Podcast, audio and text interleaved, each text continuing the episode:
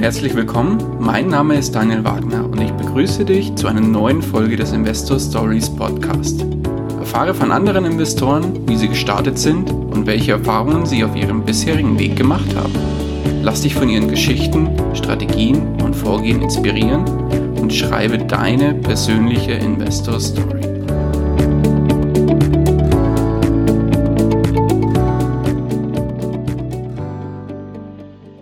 Herzlich willkommen zu einer neuen Folge des Investor Stories Podcast. Heute zu Gast bei mir Bastian Glasser. Herzlich willkommen.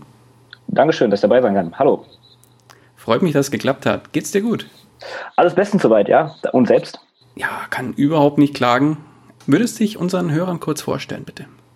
Ja, wer bin ich? Der Name wurde ja schon erwähnt, Bastian. Und wenn ich dann immer gefragt werde, was ich so mache, auf einer Gartenparty zum Beispiel, dann sage ich immer meistens, ich zeige anderen an der Börse, wie ich investiere und verdiene damit Geld. Dann kommt erstmal der komische Blick.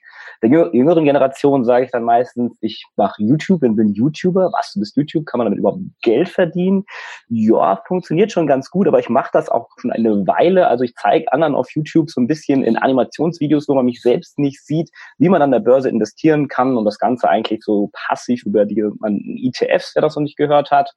Und das ist so ein Bereich, den ich mache. Und inzwischen habe ich da auch schon einen Chatbot gebaut, der so ein Online-Bankschalter sein soll, in dem die, Leute so ein bisschen an die Hand genommen werden, roter Faden und gezeigt bekommen, wie man investiert. Das ist so ein Teil meines Unternehmens, unternehm, unternehmerischen Bereichs, schwieriges Wort. Und der zweite Bereich ist so ein bisschen Amazon FBA. Hab vielleicht auch schon der ein andere gehört. Man könnte auch sagen, ich bin im Import-Export tätig. Sprich, ich äh, kaufe Produkte in China ein und verkaufe die dann auf Amazon das sind so zwei einer meiner Unternehmensfelder und dann investiere ich natürlich auch noch selbst an der Börse, um das Ganze den Leuten natürlich auch näher bringen zu können. Ja, das ist so von meiner Persona und bin 30 Jahre jung oder alt, das kann man sich jetzt aussuchen. Sehr gut. Was importierst du da äh, für, für Waren für Amazon? Im Bereich Beauty ist das. Wenn ich das jetzt erklären müsste, normal geht man da immer mit so vorgehaltener Halt, so ein bisschen was das ist, aber das ist so eine Art Streuhaar. Jetzt fragst du dich, was das ist. Ich sage meistens, dass die Schminke für den Mann, aber der ein oder andere Mann hat ja mit den Haaren zu kämpfen auf dem Vorderbau irgendwie, dass es irgendwie langsam immer weniger wird auf dem Kopf und im Bart immer mehr und das ist so eine Art Streuschütter, nennt sich das, dass man drauf streuen kann. Ja, streuen kann man sagen, wie so ein Salzstreuer und damit Haarspray fixieren kann. Also sprich, geht genau in die Pain Points des Mann, äh, was sehr sensibel ist auf jeden Fall. Und das äh, ist ein sehr guter Markt auf jeden Fall. Oh, okay. Ja, interessant. Sehr schön. Das heißt, du hast ja schon einiges an Erfahrung mitgebracht, was das Thema Investieren dann scheinbar angeht. Wie bist du denn dazu gekommen, dass du dich überhaupt mit dem Thema auseinandersetzt? Das auf jeden Fall. Also wie gesagt, schon 30 Jahre, aber insgesamt mit der Börse beschäftige ich mich jetzt so zwölf Jahre, aber angefangen hat das ganze Interesse so für Geld eigentlich schon relativ jung, so im Alter von zehn Jahren. Da hatte mein Opa immer schon so Briefmarken und ich wollte immer wissen, welches die wertvollste Briefmarke ist und wollte die natürlich direkt haben und verkaufen. Dann hat er mir zwar immer ein paar gegeben und sprich, ich habe mich dann schon ein bisschen mit Briefmarken sammeln, so als Kinderspielerei beschäftigt, habe dann auch in den 2000er Jahren so ein Buch bekommen, der Euro und wollte immer eigentlich irgendwie an der Börse ein bisschen Aktien, aber dann war das ungefähr acht Jahre mal so ein bisschen Pause, bis ich so 18 war. Dann habe ich irgendwie wieder das Poker für mich gefunden in diesem großen Boom, habe das dann auch professionell bis semi-professionell gespielt, so 16 Tische gleichzeitig oder mit 2.000, 3.000 Euro am Tisch gewesen und hatte dann relativ viel Geld in jungen Jahren, so mit 20 und habe dann mal irgendwie angefangen, irgendwas vom Devisenhandel zu hören. Und dann habe ich gesagt, okay, das hört sich doch super interessant an und habe dann angefangen, Währungen zu kaufen, verkaufen, die großen Währungspaare und das lief am Anfang nicht so gut, aber dadurch, dass ich schon so ein bisschen Mindsetting und Expertise hatte vom Poker, hat es dann irgendwann immer besser geklappt und ja, dann habe ich mich da so langsam reingefuchst. Es ging dann wirklich immer weiter. Das ist so das Trading gewesen, aber das wirklich Investieren hat dann erst angefangen vor sechs, sieben Jahren, wo ich dann angefangen habe, wirklich Aktien zu kaufen. Erstmal ganz stupide. Ich habe irgendwas in den Nachrichten gelesen, habe die erste Aktie gekauft, und so hat das dann so peu à peu angefangen bis hin zu passiven Investieren, was es eigentlich jetzt ist per ETF. So, das ist so die, die Kurzvariante von meiner Story. Also von den Briefmarken bis hin zu ETFs passiv investieren, kann man sagen. Okay, das heißt, deine ersten Investments waren tatsächlich Devisengeschäfte? Das waren Devisen. Eigentlich habe ich genauso die klassischen Fehler gemacht, die man nicht machen sollte. Also ich habe gleich mit der, ich sage immer mit der Champions League des Tradings angefangen. Also statt äh, irgendwie mal ganz solide anzufangen, ganz langsam mit einem ETF oder einer Aktie, habe ich wirklich gleich versucht, da als Amateurkicker in der Profiliga mitzumachen. Aber ich hatte das Gefühl damals, dass ich vom Pokerspielen schon das Mindsetting hatte und habe mich wirklich da stark mit beschäftigt und danach auch in, mit Devisen. Und daher hatte ich dann so das Gefühl, dass es äh, das Richtige für mich wäre, hatte aber auch diesen klassischen Fehlergedanken, dass ich schnell reich werden wollte, den, den man auf jeden Fall nicht jedem nahelegen sollte. Ja, Reichtum oder morgen 1500 Prozent plus und dann gleich in Rente gehen am besten. Genau, das war so die, die Vorstellung. Also ich habe das dann wirklich sehr exzessiv gemacht, hat, wie mit dem Poker. Ich habe morgens, wenn in den USA die Börse aufgegangen ist, äh, in Deutschland die Börse angefangen hat, war ich direkt aktiv. Mittags 14.30 wenn die Amis in den Markt kamen, immer diese Spikes gehandelt und war dann wirklich äh, sehr nerdy unterwegs auf irgendwelchen Trading-Messen in Frankfurt auf der World of Trading und dann war zum Beispiel eine Umfrage, wo gefragt wurde, Candlesticks, Charts und so ganze Fachbegriffe und ich war der Nerd, der mich nur gemeldet hat und irgendwelche Bücher gewonnen hat. Also ich habe das immer schon sehr bis zum Exzess getrieben. Das Studium hat auch leicht darunter gelitten. Sehr gut. Was hast du studiert? Wahrscheinlich keine BWL. Ähm, doch, doch, Wirtschaftswissenschaften ah, und dann sogar spezialisiert auf Finanzen in Frankfurt, also das klassische Investmentbanking in Bachelor. Mhm. und habe dann gewechselt nach Wien, da war es Finanzwirtschaft und Accounting, hat mir aber nicht so gefallen, weil ein sehr großer Accounting-Anteil drin war, sprich äh, österreichisches Steuerrecht. Und mir war schon bewusst, dass ich nicht in Österreich immer bleiben wollte. Und habe dann zurückgewechselt nach Mainz, habe da einen Master of Management weitergemacht, auch mit Spezialisierung wieder auf Finanzen, weil ich damals immer so dieses Goldman Sachs Investmentbanker auch schnell reich werden, also auch zu dem Poker, die Analogie, ähm, hatte es immer so vor Augen und habe dann aber nochmal ziemlich Ende des meines Studiums ein Auslandssemester auf Bali gemacht, ja, Bali, man glaubt es kaum, kann man machen, ähm, und habe dann nochmal so ein bisschen andere Sichtweise bekommen, wie das Leben auch sein kann, was Menschen für andere Probleme haben und bin da so ein bisschen von der Schiene schnellen Reichtum, Hauptsache nur Geld verdienen, ein bisschen weggekommen, sondern wie kann man vielleicht anderen auch einen Mehrwert liefern oder anderen Leuten helfen und dadurch im Indirekt ja auch was dann verdienen, beziehungsweise Anerkennung bekommen und auch Geld verdienen. Mhm. Ja, sehr gut. Schön. Wohin hat sich das Ganze hin entwickelt? Ähm, du hast jetzt gesagt, heute ist eher ETFs. Gibt es noch, ja. noch weitere Themen, in die du heute investierst? Also ich habe dann mal nach so einer World of Trading, habe ich dann irgendwas von diesen ETFs gehört und habe dann 2000, schlag mich tot, ich weiß das Datum jetzt nicht, angefangen ETFs zu investieren und dann war das erstmal ein ETF in den DAX, also ganz simpel vor der Haustür investiert zum Home Bias und habe dann immer weiter angefangen, wirklich auch ETFs weltweit zu nehmen, dann nicht nur in Aktien-ETFs, sondern auch Anleihen-ETFs, Rohstoffe, aber dann auch spezielle ETFs innerhalb der Anleihen, zum Beispiel Unternehmensanleihen, so High-Yield-Bonds, die da schon wieder ein höheres Risiko haben oder auch sogenannte Tipps, Inflation Inflation Bonds, die quasi inflationsunterstützt äh, sind. Und dann habe ich aber auch irgendwann angefangen, in sogenannte P2P-Kredite zu investieren. Also P2P heißt dann wirklich Kredite von privat für privat. Also so auf so Plattformen wie Mintos, Aux Money am Anfang noch. Damals gab es noch Lendico von Rocket Internet, das inzwischen aber schon pleite ist. Inzwischen bin ich sehr stark im Baltikum investiert. Also ist ein Block noch neben den ETFs wirklich die P2P-Kredite. Und dem anschließend bin ich auch nicht ganz in den, Boom der, in den Boom der Kryptowährung reingekommen. Ich habe schon durch einen Freund damals 2013 davon gehört, war aber noch nicht ganz so schnell. Bin dann 2015 so ein bisschen in die Bitcoin eingestiegen. Dann habe ich ein bisschen was verkauft wieder, weil es den großen Hype gab.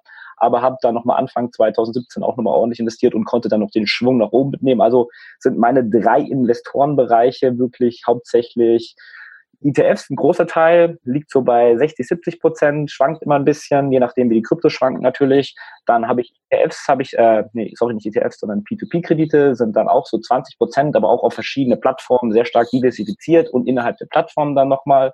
Und dann die Kryptowährung, wie gesagt, die sind aber eigentlich nur so fünf Prozent, aber das schwankt natürlich sehr stark. Dadurch ist das mal ein größer prozentaler Anteil, aber das Ziel ist wirklich so fünf Prozent. Und ganz, ganz wenig, was ich aber inzwischen gestoppt habe, weil ich nicht mehr so überzeugt davon bin, sind so Crowd-Investing. Man kann auch sagen Startup-Investing für den kleinen Mann.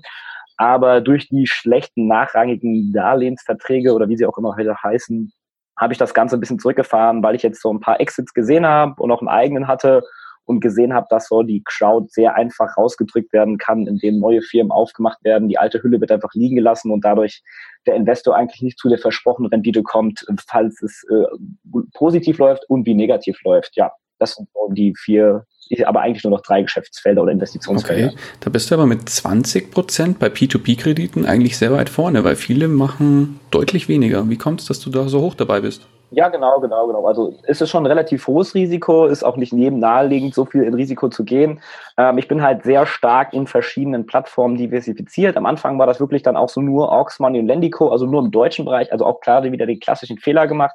Inzwischen bin ich aber eigentlich dann weltweit aufgestellt pro Plattform. Also ich habe zu Anfang die Regel gehabt, immer 15, 5, 1. Inzwischen ist es 20, 5, 1. Ich erkläre es kurz. Maximal 20 Prozent des Anlagevermögens sollten in P2P überhaupt gehen könnten beim einen aber weniger sein, maximal fünf Prozent pro Plattform und dann auf der Plattform jeweils nur innerhalb der Plattform maximal ein Prozent pro diesem Anlagevolumen in der Plattform. Aber innerhalb der Plattform bin ich halt auch nochmal diversifiziert, diversifiziert, wie zum Beispiel Estate Guru geht zum Beispiel auf Immobilien. Dann habe ich Mintos, die sind inzwischen eigentlich schon fast weltweit aufgestellt, USA noch nicht, aber auch zum Beispiel Südafrika, in China haben die was, sehr stark im osteuropäischen Raum, aber auch in Skandinavien inzwischen, im spanischen Raum und habe dann versucht, auch so ein Art P2P-Weltportfolio aufzubauen, innerhalb der Plattform, sprich, wenn eine Plattform pleite geht, dass es nicht mein ganzes quasi Portfolio zerreißt, und wenn einzelne Anbieter innerhalb der Plattform ausfallen, dass das Ganze auch nicht so tragisch ist. Also ich bin da schon sehr stark gestreut.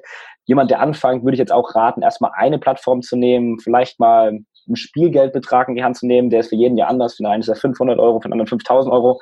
Einfach mal so eine Plattform zu testen, ob es überhaupt fein ist oder vielleicht auch mal so eine Plattform wie Bondora zu nutzen, wo Ausfälle auch möglich sind oder passieren, dass man sieht, okay, wie ist das, wenn so ein Ausfallprozess ist? Kommt überhaupt was darum?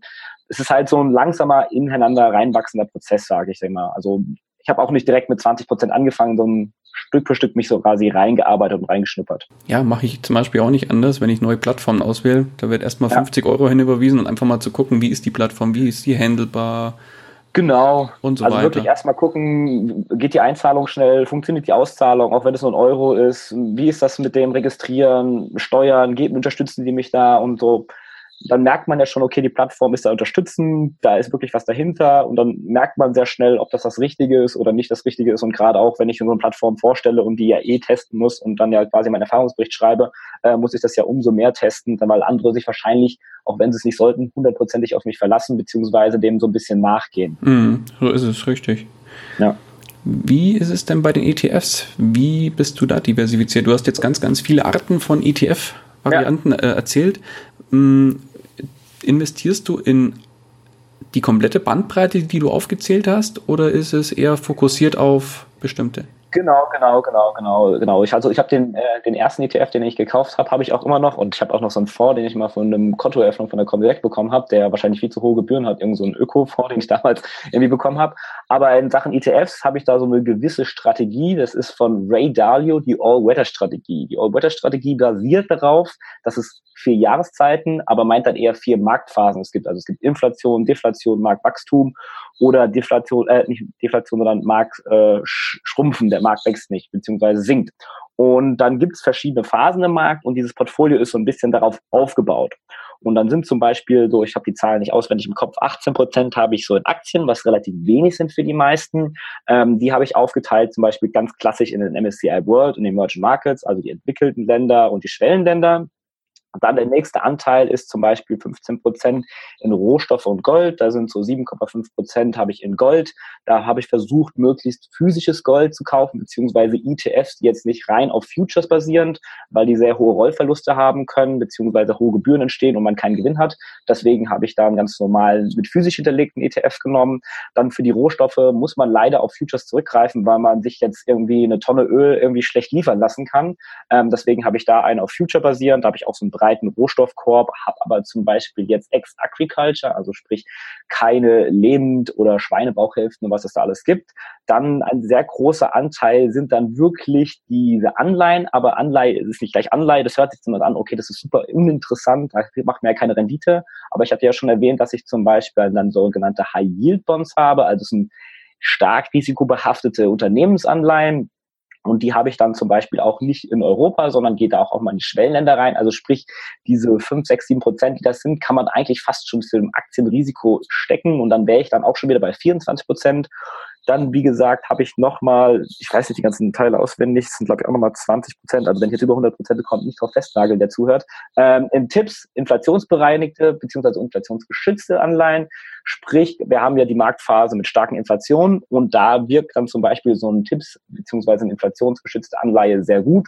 Und dann habe ich noch die ganz klassischen langweiligen Anleihen, die auch viele wahrscheinlich mal irgendwie im Portfolio haben, um das Risiko zu minimieren.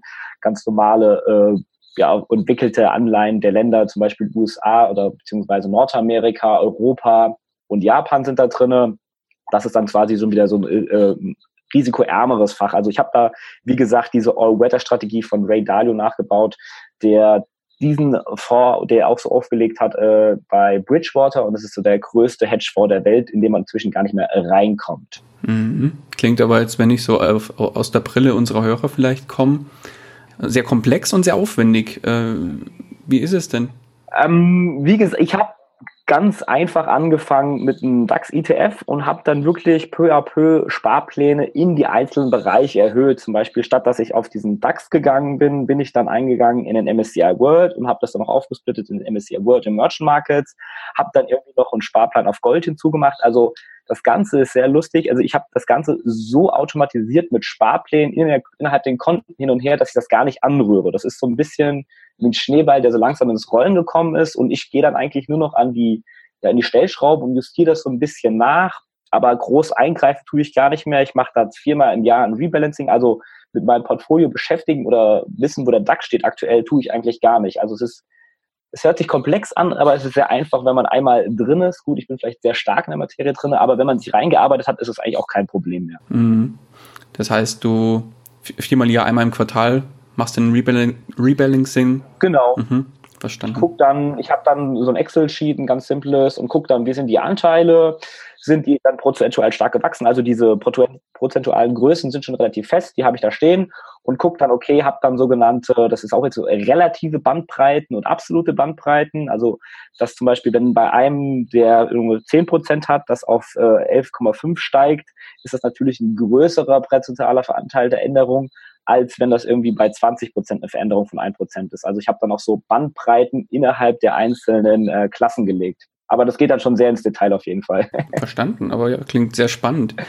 Ja. Wie ist es bei der Strategie im Allgemeinen? Wie oft wechselst du die? Weil das klingt ja jetzt erstmal sehr historisch gewachsen. Ja, ja. Ähm, das diese Strategie habe ich jetzt eigentlich seit nach dem DAX, ähm, eigentlich habe ich mich relativ darauf festgefahren, weil ich so ein kann man sagen, Fanboy von Ray Dalio bin, aber ich bewundere ihn sehr auch. Der hat auch verschiedene andere Bereiche sehr revolutioniert, kann man jetzt nicht sagen, aber auch wie er an die ganze Strategie eine Firma aufzubauen rangeht. Zum Beispiel hat er damals äh, für McDonald's das Risikohandling von den Hähnchen Chicken Wings gemacht. Und statt zu gucken, okay, aus was besteht so ein Chicken Wing eigentlich? Das besteht ja eigentlich nur aus Mais, weil das das Ding, Mais ist das Huhn. Und das zweite weiß ich nicht, aber dann hat er versucht, die Weizenpreise abzuhatchen und ich finde diese Strategie eigentlich sehr schön. Deswegen möchte ich die eigentlich auch so lang fahren, wie es geht, beziehungsweise ich so davon überzeugt bin, dass man nicht daran geht, wie viel Rendite kann ich machen, was ist die beste Aktie, was ist der beste ETF, sondern gucken kann, okay, wie kann ich das Risiko minimieren oder minimieren und die erwartete Rendite maximieren. Und dann kann ich mir ja aussuchen, okay, wenn ich das Risiko steuern kann, kann ich vielleicht statt einem MSCI World auch ein Small Cap reinnehmen, weil der eine höhere erwartete Rendite historisch hat aber dafür ein größeres Risiko. Kann ich damit das auf dem Band vielleicht ein bisschen weiter nach oben hüpfen? Und deswegen bin ich von der Strategie, wie gesagt, sehr überzeugt und möchte die so weiter nutzen, solange Ray Dalio sie nicht ändert. Sehr gut. Ja, klingt sehr spannend. Äh, muss mir das, glaube ich, nachher nochmal zum Zurückspulen und nochmal anhören, weil. ja, auf, auf, jeden Fall. Also man, man, man kann das auch ähm, alles sehr gut nachlesen in dem Buch von Tony Robbins, das heißt Money. Ich weiß, wie der deutsche Titel ist, das ist, glaube ich, die sieben einfache Schritte zur finanziellen Freiheit. Dort ist die Strategie auch sehr gut beschrieben, unter anderem auch andere Strategie von Milliardären und anderen größten Leuten. Ich habe es auch gelesen, Riesenwälzer, ich glaube 500, ja. 600 Seiten, wenn, wenn ich mich ja, recht Fall, entsinne. Ja. Aber ja, definitiv sehr empfehlenswert. Bücher, gutes Stichwort.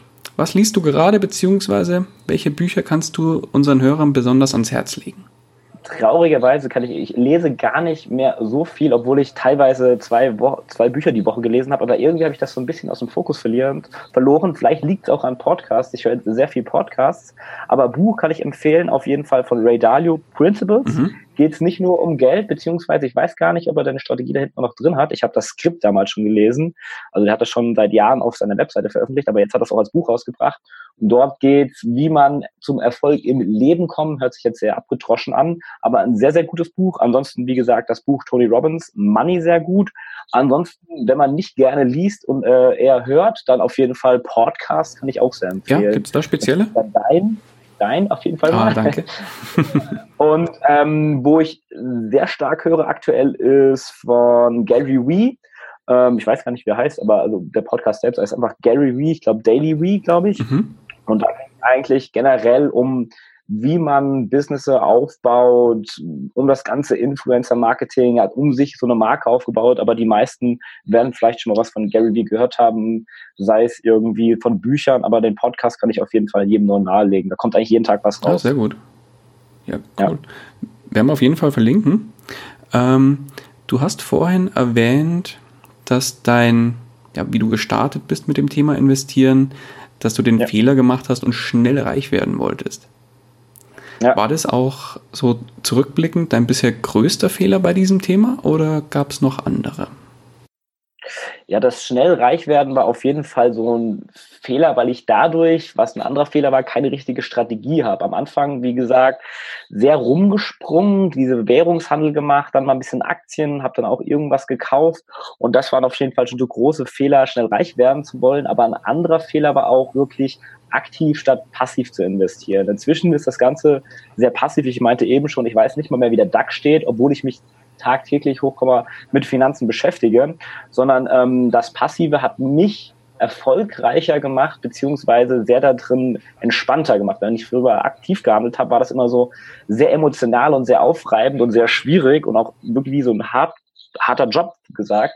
Ähm, aber inzwischen wenn die Börse runtergeht, erfahre ich das meist erst fünf Tage später gefühlt und mich juckt das gar nicht. Also dieses aktiv-passive Investieren ist auch noch ein großer Fehler, den ich gemacht habe. Zu lang aktiv investiert, beziehungsweise geglaubt, dass das das Fundament ist und das Ganze nicht automatisiert zu haben. Das finde ich auch noch sehr schön, dass man nicht wirklich versucht, ein Timing zu machen, sondern dass ich dahin gehe, das Ganze einfach mit Sparplänen zu automatisiere, den Notgroschen automatisch aufgebaut habe und eigentlich nur noch an den Stellschrauben drehe und gar nichts mehr groß mache. Und dadurch bekommt mich ein Betrag X aufs Konto, sei es Gehalt oder meine Unternehmenseinnahmen. Mhm. Und wird dann auf verschiedene Konten, dann wäre es schön verlagert und dann habe ich das Gefühl am Ende, ich habe gar kein Geld da, aber dabei liegt das auf anderen Konten beziehungsweise wurde investiert und dadurch ist das äh, dann sehr schön zu sehen, wenn man dann in der Vermögenstabelle sieht, wie das Ganze einfach Monat für Monat wächst. Mhm passend dazu, wie ist es denn bei P2P-Krediten? Machst du da auch monatliche ähm, Daueraufträge oder ist das eher so spontanes Einmal im West? Genauso wie bei den äh, Kryptos. Gleiche Frage. Ja, ähm, auch alles automatisiert, jeden Monat, beziehungsweise bei den P2P-Krediten ist es so, dass ich sogar wöchentlich mache, weil ich dann den Glauben habe, dass der Zinseszins noch schneller zuschlägt, beziehungsweise vielleicht von ein bisschen von den Engländern, die zahlen in der Miete ja auch immer in der Woche. Äh, deswegen investiere ich da sogar äh, so jede Woche einen Betrag, der da reinfließt, auch komplett automatisiert, alles eingestellt. Zum Beispiel zu Mintos hat mir ja diesen Autoinvest, habe ich meinen Betrag, sagen wir mal 100 Euro in der Woche, geht rüber, wird automatisch mit dem Autoinvest investiert. Ich sehe dann eigentlich nur noch in meinem E-Mail-Fach, ja, ihr Geld wurde überwiesen und gucke dann nur einmal im Monat da rein, ob noch alles passt, ob irgendwie noch investiert würde. Und genauso habe ich das auch für Bitcoin beziehungsweise Kryptowährung eingestellt. Dort habe ich ein Fido-Konto, geht auch jeden Monat ein gewisser Betrag X hin. Dort ist es halt so, dass es mal noch aktiv investieren muss. Es gibt leider nicht so eine automatische Ausführung. Müsste ich vielleicht mal gucken, ob es das gibt. Wäre ich jetzt mal eine gute Möglichkeit, später mal zu schauen. Ähm, automatisch investieren, aber da gehe ich dann äh, einmal im Monat hin und über, über, über investiere den Betrag in Bitcoin und mache dann immer irgendeinen Coin, über den ich was gehört habe, ein bisschen Research und mache dann quasi Betrag X in ein Shitcoin, nenne ich es immer, in der Hoffnung, dass da irgendwas Tolles passiert, aber mache jetzt keine krassen Analysen, dass ich da mich Monate mit beschäftige, sondern verstreue da so ein bisschen mein Spaßgeld und in der Hoffnung, dass da irgendwas bei rauskommt. Okay.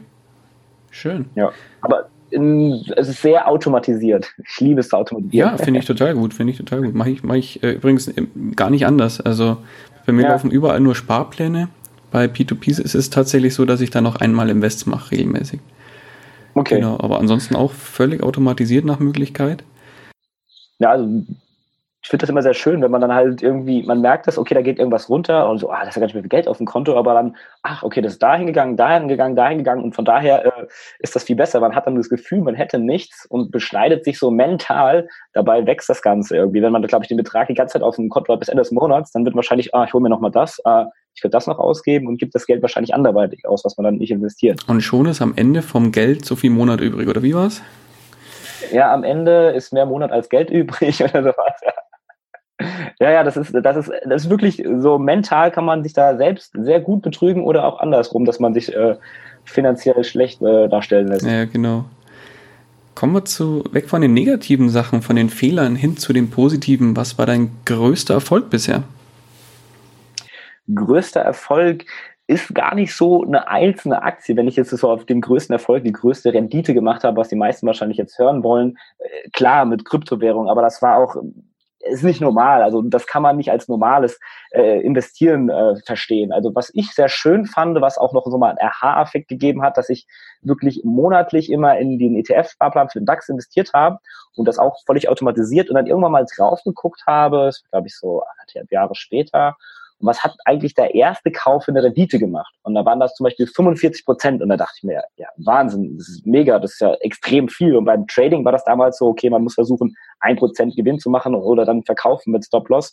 Und das war auf jeden Fall so ein Aha-Moment, dieses regelmäßige Investieren automatisiert, dass man mit der Zeit sehr schön sieht, wie viel man eigentlich damit machen kann. Und das war so mein größter Erfolg, das Ganze äh, zu automatisieren und ähm, ja, mit Sparplänen laufen zu lassen. Das war, glaube ich, so das Fundament, was ich gebraucht habe. Ich habe immer oben bei der Pyramide versucht, irgendwie das richtige Timing zu machen, aber das Fundament hatte ich noch gar nicht. Deswegen war das, glaube ich, sehr wichtig, das Fundament da zu finden. Ja, klar. Nee, finde ich schön. Tolle Antwort, ja. Also äh, eigentlich kein, kein klassischer, die Aktie hat 100% gebracht, sondern ein, ja, ja, ja. Äh, ein Aha-Effekt tatsächlich. Das finde ich gut. Sehr gut.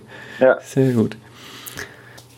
Kommen wir zu einem anderen Thema und zwar dem Thema Face-Off. Sprich, du bist in mhm. folgender Situation. Du wachst morgen als jemand völlig anderes auf. Hast ähm, diese Person müsste finanziell von vorne beginnen, hat quasi keine Kontakte, ähm, hat einen Angestelltenjob, klassischer, klassisches Hamsterrad, verdient 1500 Euro netto im Monat und, und hat zusätzlich noch einen Puffer von 10.000 Euro auf einem Tagesgeldkonto. Jetzt müsstest du als diese Person, hast aber dein eigenes Wissen, müsstest als diese Person neu starten. Wie würdest du es anstellen? Ja, ist natürlich äh, immer schwierig, hört sich's an, aber im Prinzip würde ich ganz langsam anfangen und ich würde erstmal schauen, okay, wie kann ich mir nebenbei ein Business aufbauen? Also ich würde jetzt nicht sagen, okay, ich kündige meinen Job und versuche es auf Hop oder Top, sondern ich würde irgendwie gucken, wo liegt meine Passion und wo überkreuzt sich das vielleicht mit Interessen von anderen und würde dann schauen, okay, wie kann ich den Leuten dahingehend Mehrwert bieten? Wie kann ich den Leuten was beibringen, sei es über ein digitales Produkt, sei es über Schulung oder sonst wie und würde dann gucken, okay, abends, ich komme, sagen wir, um 17 Uhr nach Hause, habe noch eine Stunde, um das Brain wieder klar zu bekommen, aber habe dann von 18 Uhr abends bis, sagen wir mal, 22 Uhr, wenn man schlafen muss, wirklich über Monate hin erstmal hasseln, ein Side-Business aufzubauen und gucken, dass das quasi ins Laufen kommt. Und dann könnte ich mir überlegen, okay, habe ich jetzt vielleicht einen YouTube-Kanal aufgebaut, einen Instagram-Account, auf Amazon FBA, habe ich da irgendwas irgendwie schon geschafft? Kann ich daraus schon vielleicht raus aus meinem normalen Job, weil es meine Passion ist und ich anderen helfe und da was von verdiene? Ähm, dann kann man das natürlich machen. Sollte das länger dauern bei dem einen oder anderen, dann würde ich das auf jeden Fall erst nochmal nebenbei weitermachen. Aber ich würde niemals, wie schon erwähnt, äh, direkt von 0 auf 100 aus dem Job rausgehen, kündigen und wirklich mir die Pistole auf die Brust setzen, weil das doch sehr, sehr schwierig ist und ich das Hochkomma nach dem Studium so eigentlich gemacht habe. Aber ich hatte auch immer noch hier so ein Startup, wo ich angestellt für 500 Euro. Ich habe hier schon ein bisschen was verdient, hatte da noch ein bisschen was. Also ich hatte immer noch schon die, die, die, die sichere Netz. Und äh, ich glaube, bei vielen ist es wahrscheinlich so relativ ähnlich, dass wir Deutschen so angehaucht sind. Wir brauchen so ein bisschen doppelten Boden, immer die Sicherheit, Krankenversicherung und so weiter und so fort. Deswegen würde ich da eher langsam rangehen, nicht überstürzen und halt auch den Gedanken haben, okay, das braucht seine Zeit, selbst wenn das drei, vier, fünf Jahre sind. Also es ist nichts aus dem von 0 auf 100 entstanden. Deswegen würde ich also das nebenbei aufbauen. Wo liegt die Passion? Wie kann ich anderen Leuten helfen? Mehrwert geben? Also jetzt nicht anfangen, irgendwelche Scheiß zu verkaufen und sich einen Namen vielleicht zu versauen, sondern wirklich auf jeden Fall immer mit der Prämisse dran gehen, Mehrwert geben. Mhm. Das wäre so mein Vorgehen am Anfang. Und wie ist es beim Thema investieren? Würdest du eigentlich nur, jetzt habe ich verstanden, Nebenjob aufbauen, mhm. Einnahmen erhöhen?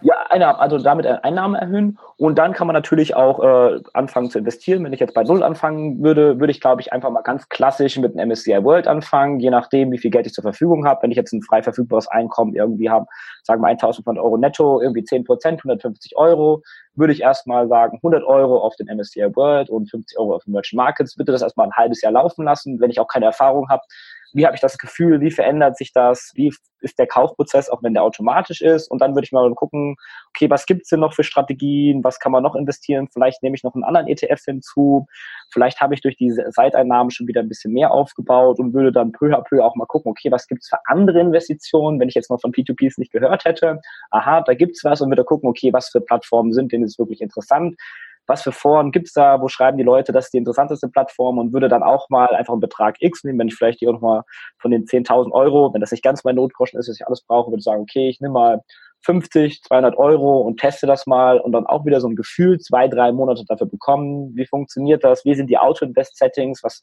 probiere ich da selbst erstmal ein bisschen rum? Was sagen andere dazu? Mit den Foren rumfragen und wird dann merken, okay, das funktioniert soweit dann langsam würde ich sagen, okay, da kann ich ja auch einen kleinen Sparplan einstellen, muss gar nicht viel sein, nehme ich im Monat mal nur 25 Euro, 20 Euro ist ja völlig egal, aber damit das immer Stück für Stück mehr wird, damit ich auch diesen Effekt dann irgendwann merke und würde dann sagen, okay, jetzt habe ich hier die verschiedenen ETFs, habe auch angefangen in vielleicht Anleihen-ETFs zu investieren, gibt es noch andere Plattformen, vielleicht für P2P, aha, da gibt es noch was anderes. Und dann bin ich da schon so ein kleiner Experte drin, kann vielleicht auch anderen schon helfen. Und dadurch lerne ich auch durch das Erklären nochmal neu und kann dann schauen, okay, was gibt es denn noch? Kann ich vielleicht noch in andere Sachen investieren? Habe ich vielleicht ein bisschen Spaßgeld übrig durch mein Unternehmen, mal, unter, mal einen Monat irgendwie 200 mehr gemacht? investiere ich die doch mal in Bitcoin und würde mich dann halt auch in das Thema so ein bisschen einarbeiten. Dann, wenn man das Geld dafür in die Hand nimmt, dann lernt man ja meistens ein bisschen mehr, beziehungsweise hat man so einen kleinen Druck hinten dran und würde mich dann auch immer weiter reinfuchsen. Also ich würde einen kleinen Fluss aufbauen, eine Quelle, sie wird immer tiefer, wird zum Fluss, wird dann zum großen Fluss und dann würde ich zur nächsten Quelle gehen, wieder einen kleinen Fluss aufbauen, wird wieder einen größeren Fluss und würde mich dann immer so weiter ranhangeln und dann verschiedene Einkommensströme aufbauen. Das wäre so meine Vorgehensweise. Ja, sehr schön. Kann man sich direkt ja. äh, nochmal anhören, abschreiben und loslegen. Perfekt. Ja. Sehr gut. Ähm, jetzt will jemand mit dem Investieren beginnen. Kannst du demjenigen einen kurzen, knackigen Rat mit auf den Weg geben? Ähm, definitiv nicht aktiv investieren, sondern erstmal passiv. Was ich eben schon gesagt habe, gar nicht groß überlegen, versuchen keinen perfekten Plan zu machen. Viele versuchen erstmal einen Broker zu finden, Kosten zu sparen, sondern Vielleicht hat man schon eine Bank oder nimmt einen der Direktbanker, Direktbanken und öffnet einfach mal einen Sparplan für 50 Euro auf dem MSCI World. Dadurch hat man sich quasi schon verpflichtet zu starten. Man muss auch gar nicht bei dem Broker später bleiben. Man kann einfach einen Depotumzug machen, der ist eigentlich kostenlos oder der neue Broker gibt meistens sogar noch eine Prämie dafür, dass man sagt, okay, MSCI World, damit fange ich jetzt mal an, der ist breit gestreut über 1600 Aktien ungefähr.